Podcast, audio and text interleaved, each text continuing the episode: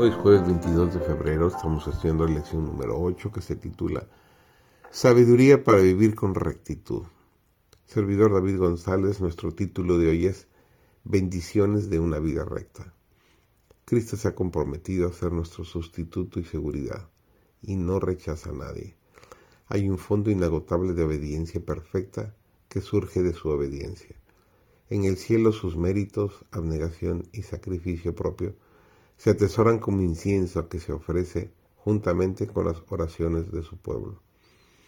Cuando las sinceras y humildes oraciones de los pecadores ascienden al trono de Dios, Cristo mezcla con ellas los méritos de su propia vida de perfecta obediencia.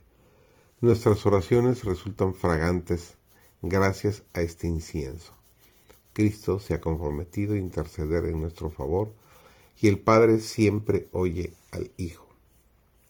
Este es el misterio de la piedad, que Cristo haya tomado la naturaleza humana y que por una vida de humillación eleve al hombre en la escala del valor moral junto a Dios, que pueda llevar la naturaleza que adoptó junto al trono de Dios y que allí presente a sus hijos al Padre, confiriéndoles un honor que excede al que les ha otorgado a los ángeles.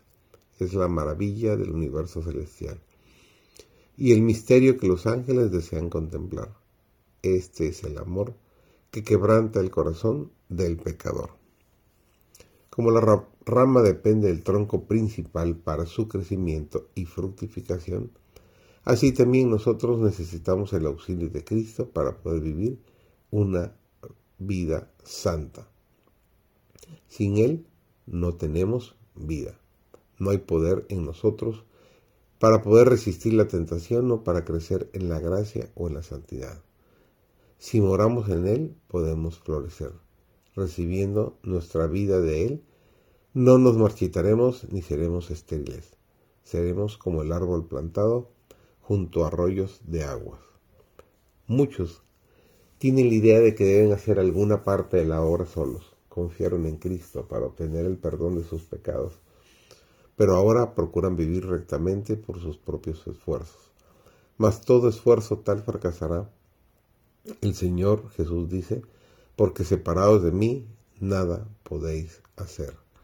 Nuestro crecimiento en la gracia, nuestro gozo, nuestra utilidad, todo depende de nuestra unión con Cristo.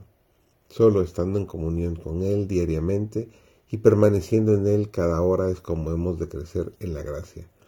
Él no es solamente el autor de nuestra fe, sino también su consumador. Ocupa el primer lugar, el último y todo otro lugar. Estará con nosotros, no solo al principio y al fin de nuestra carrera, sino en cada momento del camino. En el Salmo 16, el versículo 8, el salmista David dice, A Jehová he puesto siempre delante de mí, porque estando él a mi diestra no resbalaré.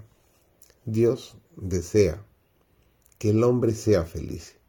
Y por esto le dio los preceptos de su ley, para que al obedecerlos pueda tener gozo en el hogar y fuera de él, mientras conserve su integridad moral, sea fiel a los principios y controle todos sus poderes, no puede ser desdichado. Con sus zarcillos aferrados a Dios, el corazón estará lleno de paz y gozo y el alma florecerá en medio de la incredulidad y de la depravación. Que sea un maravilloso jueves para ti.